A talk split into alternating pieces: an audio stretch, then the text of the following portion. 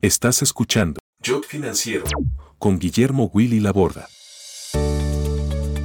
Hola, bienvenidos a un nuevo capítulo de Jot Financiero. En esta oportunidad vamos a hablarles lo que está sucediendo aquí en Argentina, en los mercados emergentes y sobre todo también los mercados internacionales que últimamente se vienen agitando.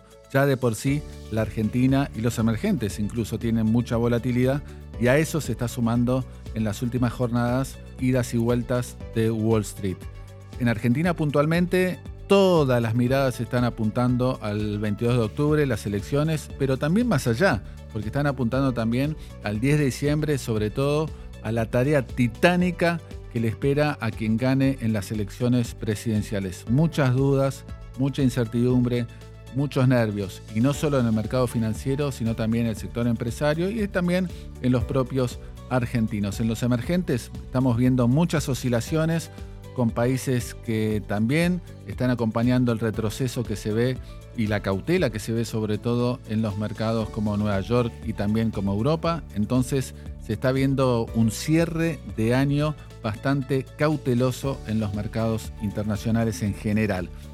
Hoy vamos a estar hablando con Javier Timerman, de vasta trayectoria en los mercados internacionales y también en Argentina. Comenzó en Nueva York, en UBS, pasó por Bernstein y también desembarcó aquí en la Argentina con AdCap, una compañía regional también dedicada a los negocios financieros. Con él vamos a estar hablando de cuánto sucede en Argentina, lo que puede suceder, que es más importante, en el cortísimo plazo con Argentina y también mercados emergentes y Wall Street. Escuchás Jot Financiero Podcast. Javier, un gusto saludarte. ¿Cómo andas? ¿Qué tal, Willy? ¿Cómo estás? Gracias. Bien, bien, un gusto. El, Javier, ¿cómo fue tu inicio en el mercado financiero? Bueno, mi inicio fue que yo estudié, me recibí en ciencias políticas en la Universidad de Tel Aviv y me fui a hacer un doctorado en ciencias políticas a Nueva York. y cuando llegué a Nueva York, pretendiendo ser un intelectual, me di cuenta que no era un intelectual, que estábamos en los pies de la revolución del Reagan de los 80, que todo el mundo quería hacer plata, dinero, y que lo único que se hablaba era estudiar business y bueno, decidí abandonar el doctorado y ponerme a estudiar finanzas y trabajar en Wall Street. ¿En qué entidad eh, arrancaste? Eh, bueno, lo que pasó, lo que pasó fue que en ese momento mi novia, el padre, era un especulador y me hablaba de cómo se podía especular en el mercado. En ese momento había una gran sequía en Japón, en, Brasil, entonces el precio del, café había subido una barbaridad y, seguía subiendo todos los días. Y mi suegro me dijo, si vos compras un contrato de, futuros de café, eh, vas a ganar mucha plata porque todos los días sube al máximo en el mercado de commodities. Yo ni sabía que el café se podía tradear. Eh, y bueno, hice eso y todos los días yo todavía estaba en la universidad, todos los días llamaba por teléfono eh, la cámara, que es donde se tradeaba esto, y había un, mensaje grabado donde decía los precios de cierre. Cerraba creo a las 2 de la tarde. Y siempre estaba limit up, limit up, limit up, y yo cada vez que estaba limit up ganaba 800 dólares, que era lo que se ganaba con un contrato de café. Un contrato de café nada más. ¿Estamos hablando de qué año? Y, bueno, año 85. Ah. Eh, y, bueno, y eso me, hizo interesar por los mercados, el trading, etcétera, etcétera. Y apliqué y trabajé y me tomaron para la mesa de FX de UBS, banco suizo, que en ese momento en el mercado de FX era de los grandes. Sí. Y, eh, bueno, y ahí empecé a tradear FX, eh, aprender, pero muy rápidamente. Era un banco donde daban muchas oportunidades a los jóvenes, que yo muy rápidamente me dijeron, bueno, toma esta moneda, que era la libra esterlina, la más difícil justamente, y ponete a tradear. Y bueno, y no, y no paré. Mira qué bien. Me acuerdo que eh, cuando me entrevistaron, el tipo me dijo, ¿por qué debería el tesorero de UBM? Me dice, ¿por qué eh, debería contratarte? Yo, yo le empecé a hablar de, no, porque yo tengo una muy buena capacidad de análisis económico, internacional, eh, político. Y me dice, pero si acá tomás decisiones en 30 segundos sin ni siquiera leer el diario. Acá los traders no saben leer. Y, la verdad que eh, tenía razón. Eh, como escribió una vez en un reportaje sobre un trader, alguien que lo definió muy bien. This is not an IQ game. El de tradear. Nada, nada, de inteligencia, solo velocidad e intuición. Sí, velocidad, intuición, capacidad para tomar riesgo, eh, temple ante el riesgo, capacidad de olfatear el, mercado, ¿no? Porque los mercados tienen una psicología que los guía. Porque en el largo plazo, como decía Keynes, estamos todos muertos. La cuestión es sobrevivir. Yo siempre le decía a mis traders, ustedes lo que tienen que hacer es sobrevivir, porque si sobrevivís ya estás bien. Ahora, si tenés una posición tan grande, tan incómoda, que lo único que querés es que te estopeen para cerrarla, no vas a sobrevivir porque te estopean tres, cuatro, cinco veces, te echan del laburo. Entonces, lo que hay que hacer es sobrevivir. Si tenés una mala posición, no trates de ganar plata, trata de sobrevivir. Mm. Yo en ese sentido era muy contrario a todas las teorías de trading. ¿Y, Javier, de UBS, a dónde fuiste? Bueno, de UBS fui a Lehman Brothers, que, y, y en Lehman la verdad que estuve cinco años y tuve, bueno, fue una época de muchísima volatilidad en los mercados por varias razones. Primero porque fue el auge de los hedge funds. Estamos hablando del 88 al 93. Mm. Auge total de los hedge funds. Todo el mundo se iba de los bancos a hacer un hedge fund. Muchos sin nada dejaban buenas posiciones. Yo no tuve los huevos para hacerlo. Pero después muchos de los grandes hedge funds eran pibes que laburaban conmigo, que tuvieron el coraje de irse. Tal vez yo porque ya estaba casado, etcétera, no, no me animé. Pero de todas maneras surgió el gran crecimiento de los hedge funds, le sumaron volatilidad a los mercados, pero también la globalización, eh, muchos eventos políticos que generaron mucha volatilidad, como fue eh, la caída del muro de Berlín, el golpe en Rusia en su momento que, de a Gorbacho. Eh, mm. había mucha volatilidad en los mercados. Bueno, la, crisis de la libra esterlina, toda la ruptura de, de las monedas europeas pre formación del euro, todo eso fueron esos años de muchísima volatilidad. Y seguía en el área de FX hasta que me contrataron de Bear Stearns, otro banco de inversión, a armar el negocio de FX ya como jefe de, de todo el área de FX ahí y estuve hasta el final. Al final también eh, estuve a cargo de la parte de trading de, de fixed income para Latinoamérica. Así que siempre mi carrera estuvo involucrada con los mercados. No soy, a pesar de lo que algunos me quieren hacer hacer, no soy un experto en economía. Obviamente que sé lo que hay que saber para manejarme, pero soy un gran confiado en que la economía, la teoría económica es para las universidades. La práctica es lo que, lo que termina siendo buenas políticas. Y, y Javier, ¿cómo vos estuviste en los 90 en Nueva York? Época en la cual Argentina era en cierta medida la niña mimada de Wall Street dentro de los emergentes. Totalmente. Yo me acuerdo que cuando fue, a ver, esto, sí, el tequila. 1995. Eh, y, sí, 95, 94. 94 fue la crisis de México, también hubo crisis en Brasil. Eh, pero cuando fue la crisis de México, cuando arrancó, también hubo varias crisis en ese momento en los mercados. Fue la crisis de las hipotecas una crisis no, de las hipotecas, de la crisis de los savings and loans, que quebraron muchos bancos, eh, bancos regionales. Y, me acuerdo que en ese momento Brasil, México se destruían y Argentina sobrevivía. Y la gente pensaba que no, Argentina es mucho más fuerte que Brasil, que México, en términos de mercado estoy hablando. Tenía mucha más credibilidad. Cuando se necesitaba hacer algún tipo de, de financiamiento, generalmente decían, bueno, llamaban un par de bancos y había financiamiento para la Argentina, inclusive cuando el mercado estaba cerrado para emergentes. Pero sí, totalmente, eran momentos donde la Argentina se la veía mucho más estable de lo que terminó pasando los siguientes 20 años. Yo creo que en esa época te visité en las oficinas de eh, yo, obviamente, por eh, ámbito financiero, creo que fui a saludarte en una época ahí las oficinas de Bear creo que estaba en Midtown, ¿no? Por ahí.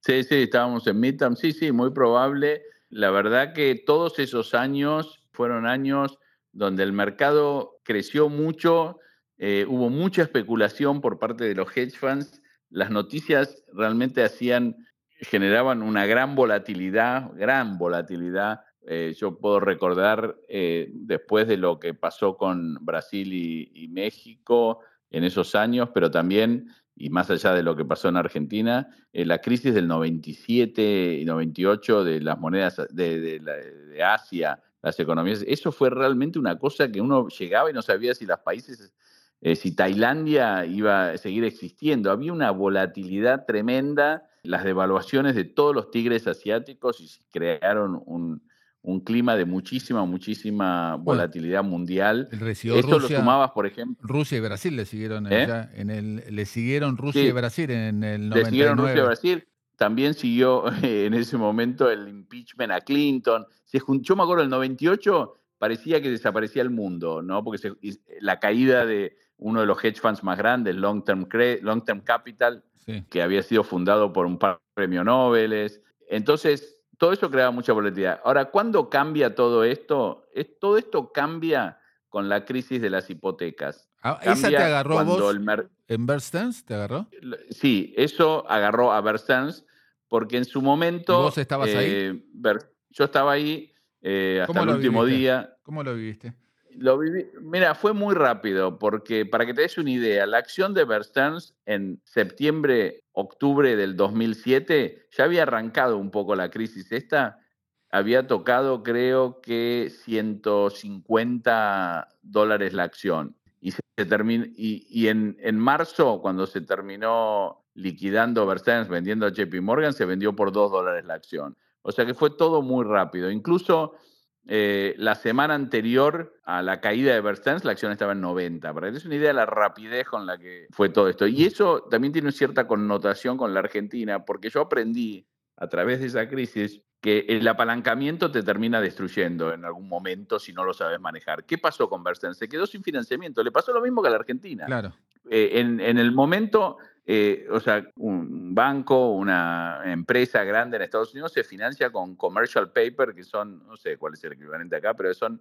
Eh, obligaciones este, negociables, algo así, de corto plazo. Obligaciones negociables de corto plazo, sí, sí, de muy corto plazo. Y el papel ese, con ese vos vas fondeando tu capital, vas fondeando el capital que necesitas para tomar riesgo y satisfacer a tus clientes, ¿no? Porque vos necesitas inventario, como cualquier otro negocio para darle delivery a los clientes de, papel, de inversiones, etcétera. Y de repente ese apalancamiento que vos podés tener, porque nunca se te va a ir todo al mismo tiempo, se, fugó de un día para el otro, de un día para el otro. Y como los bancos de inversión en ese momento no tenían y siguen sin tener acceso al financiamiento de la ventana de la Reserva Federal, no había forma de salir de esta trampa, en el sentido de que el mercado te, te cortó el financiamiento de corto plazo, ya está, te fuiste, los clientes dejan de operar, te quitan. Y eso pasó, mira, yo tenía, eran vacaciones de invierno, de primavera en, Nueva York y mi familia y yo teníamos un viaje planeado a India con amigos. Y yo eh, salíamos un martes. El lunes le dije a, mi mujer, digo, mira, está un poco complicada la cosa. Me dice, ah, vos siempre exagerás, esto, lo otro. Finalmente eh, dije, mira, voy una semana después, yo, viste, pensando que en una semana iba a estar todo más calmo.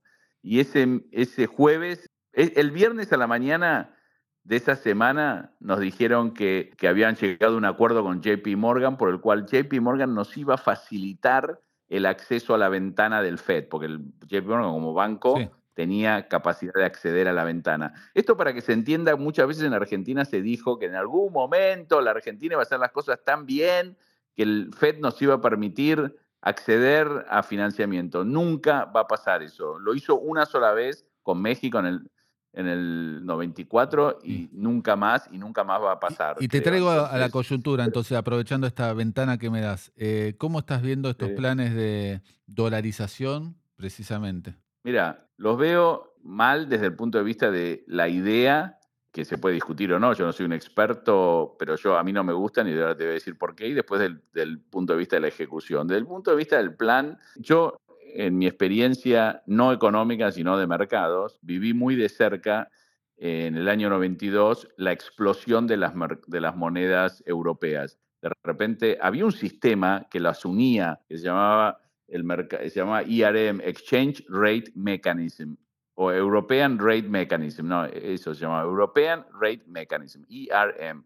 Y estaban todas las monedas atadas, eh, una correlación entre ellas y el ECU, que era la moneda europea de ese momento. Y, volaron todas por los aires, con los, los, especuladores las hicieron volar todas por los aires, entonces decidieron los europeos en el año 92 crear el euro. Ahora, como tenían economías muy diferentes, una tenía déficit del 5 puntos del producto, la otra tenía superávit, Alemania, otras tenían desempleo del 8%, las otras tenían desempleo del 1%, inflación de tanto, para que, bueno, iban a poder hacer una moneda en común con un banco central en común cuando los ciclos económicos eran tan diferentes, ¿no? Entonces decidieron que iban a tardar siete años en que los ciclos económicos sean más o menos convergentes, que haya una inflación más o menos similar en cada país, tasa de interés más o menos similar, porque si no iba a haber arbitrajes, iba a, una, iba a ser una locura. Claro. Eh, y eso duró hasta el 99. En el 99 sale el euro. Nosotros queremos, de un día para el otro, con un presidente que no tiene, experiencia. nunca gobernó nada, Mm. experiencia, queremos converge, convergir con la economía más fuerte del mundo, con, tiene, o sea, que tiene ciclos económicos totalmente diferentes al nuestro, que cuando la moneda de ellos se fortalece mucho, como en este momento van a empezar a bajar los commodities, tenemos ciclos totalmente diferentes.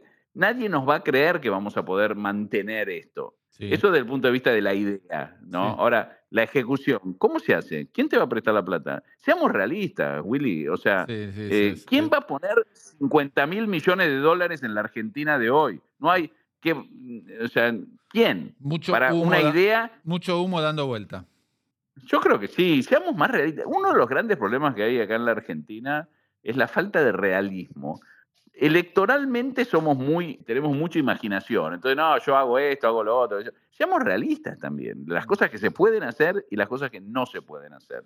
Tenemos un gravísimo problema de gasto y no lo podemos resolver porque tenemos mezquindades electorales de por medio, políticas, yo diría Sí. resolver el gasto, gas- lo- la cantidad que se gasta, es realmente una tarea titánica, porque no es que yo digo, che, ¿sabes qué? Tengo ganas de, de comprar eh, caviar hoy. No, mejor, la verdad, estoy pasando, un- tengo un mal mes, voy a comprar otra co- un quesito. No, no es así. Porque, eh, o sea, hay lobbies, hay gente. no eh, eh, o sea, por cada gasto hay alguien atrás de que ese gasto continúe, ¿correcto? Si no, no, Sí. no estaría. Sí, sí, sí. sí. Eh, hay un lobby, hay una fuerza política, hay algo. Entonces, se necesita de un nivel de fortaleza política para hacer cambios relativamente lógicos, totalmente lógicos, como es nuestra, nuestro inmenso gasto público. Concentrémonos en las cosas que son básicas y que las podemos hacer, Y- las deberíamos poder hacer. Y, y por eso eh, vemos que hay tanta desconfianza hoy en Argentina, primero por, porque no hay un, digamos, candidato que surgen, digamos, con esperanza que lo arreglen rápido, y aparte por la tarea titánica que tienen por delante a partir del 10 de diciembre. Sí, yo creo que, te, te soy sincero, parte de los problemas que tenemos, y por eso tenemos hoy, para, que, para refrescar la memoria de algunos, cuando asumió Macri, el, el riesgo país era de 600 puntos básicos. Estábamos mal, había que buscar financiamiento, ¿eh? pero eran 600 puntos básicos. Ahora son 2.300 puntos básicos. O sea, eh, no comparemos momentos desde el punto de vista de antes estaba disponible, ahora también va a estar disponible. Eh, porque no es así. Eh, hubo una historia, pasaron, pasó mucho tiempo y pasaron cosas, como, como dicen algunos. Sí. Así que eh, yo creo que, que lo que hoy en día se busca de la Argentina es un ancla de credibilidad. Lo, lo voy a poner de esta manera. Si vos hoy vas y decís, mira, yo tengo una motosierra, en, vénganme a ver en tres meses que voy a haber reducido 15% el gasto, es una muy mala señal esa, porque nadie te va a creer. Y aparte porque no se puede hacer, no, no podés cortar 15 puntos del producto, no se puede, porque eh, puede ser, o sea, yo estoy en contra de, de muchas de las del gasto social que hay en la Argentina, de cómo está implementado y todo, pero hay una realidad también que tenés 50% de pobreza, no, Sí. no, no, hay una realidad Ineludible. ineludible. Entonces, hay que ser realista, pensar en el largo plazo, acomodar la política y buscar un ancla. ¿Sabes lo que, quién, lo que yo creo que debería ser el ancla argentino? Yo creo que el ancla argentino debería ser el Fondo Monetario. ¿Por qué? Porque yo estuve en contra de ir al fondo en su momento, me pareció que no era necesario, que había que haber hecho un ajuste mucho más fuerte y también ajustar a los privados en el sentido de, no usar plata del fondo para pagarle eh, si, habíamos, si no estábamos en capacidad, no teníamos la capacidad de pagar la deuda, reestructurarla, eh, Teníamos que haber hecho algún tipo de, de, liability management antes de usar plata, porque ahí quedas, es un signo del cual es muy difícil volver. Pero de todas maneras, hoy ya estamos con la deuda del fondo. Lo que yo haría es, iría al fondo a, a comprarles credibilidad. El fondo tiene credibilidad en el mundo, es una realidad, más que nosotros.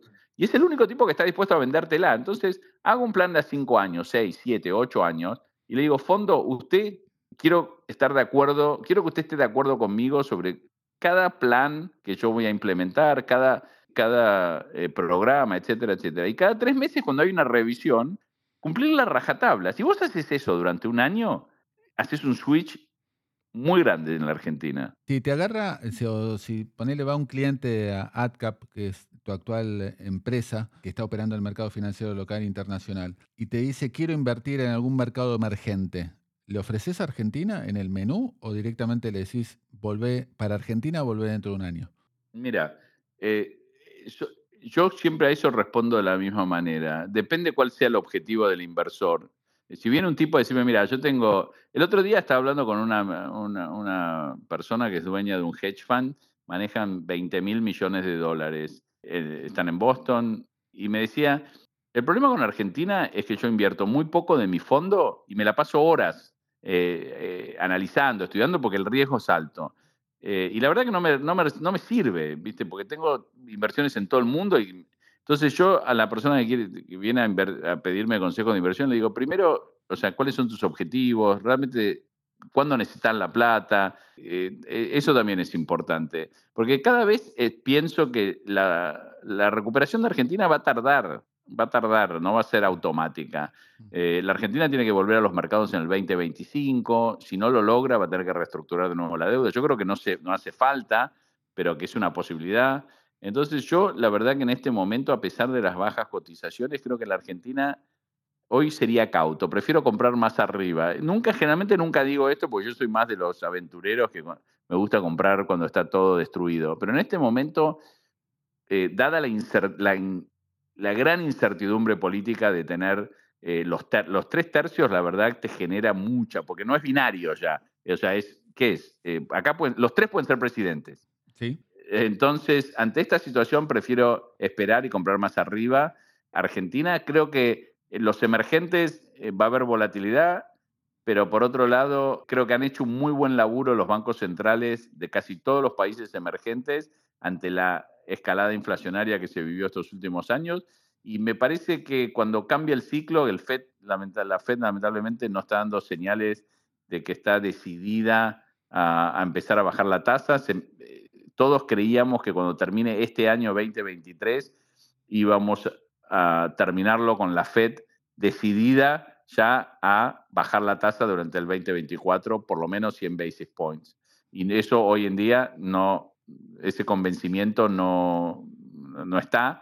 El mercado pricea 50 basis points solamente de, afloje de tasa y puede cambiar. Entonces, pero cuando, pero yo soy, estoy bastante bullish emergentes en general, Brasil, México, para hablar de Latinoamérica, porque creo que los bancos centrales han tenido una muy buena capacidad de reacción ante la crisis inflacionaria y el mercado va a premiar eso. Esta es la primera crisis fuerte mundial, la pandemia y lo que vino después, la inflación, que los bancos centrales no han tenido quejas de los inversores. Es cierto, es cierto. Los bancos centrales de la región estuvieron bien. Eh, em, Javier, no quería cerrar la entrevista sin hacer una mención a, a, tu padre que ha marcado escuela de periodismo. Vos sabés que yo recuerdo, no sé si algún día fuiste a la vieja redacción de ámbito financiero, donde Julio Ramos, que a la sazón entonces mi jefe, eh, había colgado una frase de tu, de tu padre, Jacobo Timmerman, en la redacción, en una columna,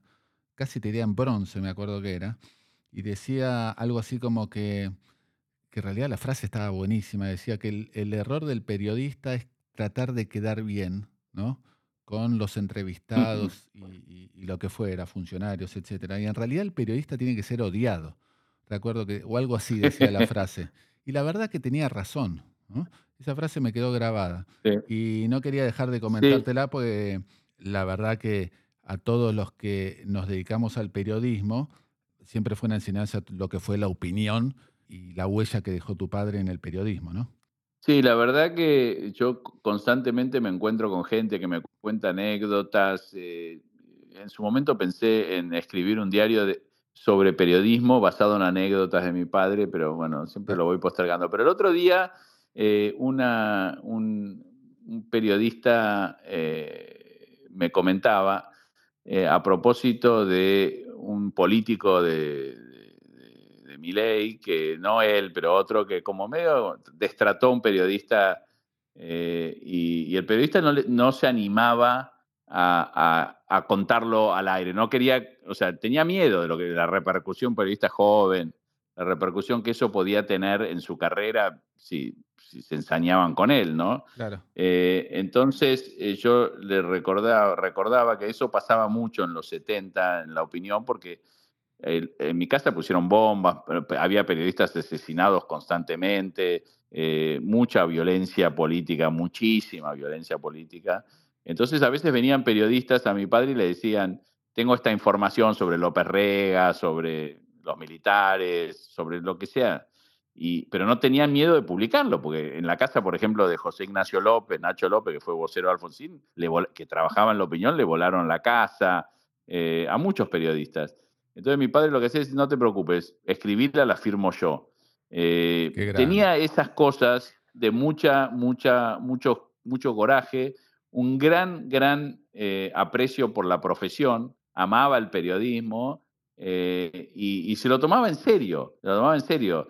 Yo pienso constantemente que en este, en este momento de, político de la Argentina, lo imagino a mi viejo agarrando a un cronista y decirle, anda a escribirme el mejor retrato de lo que es mi ley, pero no, no, no sus ideas, anda a ver cómo vive, qué hace, parate en la puerta y fíjate cómo sale, cómo, cómo o sea, esas cosas tenía, esa, esa manía por la información, ¿no? Él decía, yo tengo, yo le debo a mis lectores, ¿no? Eh, porque ellos son los que están conmigo todo el tiempo.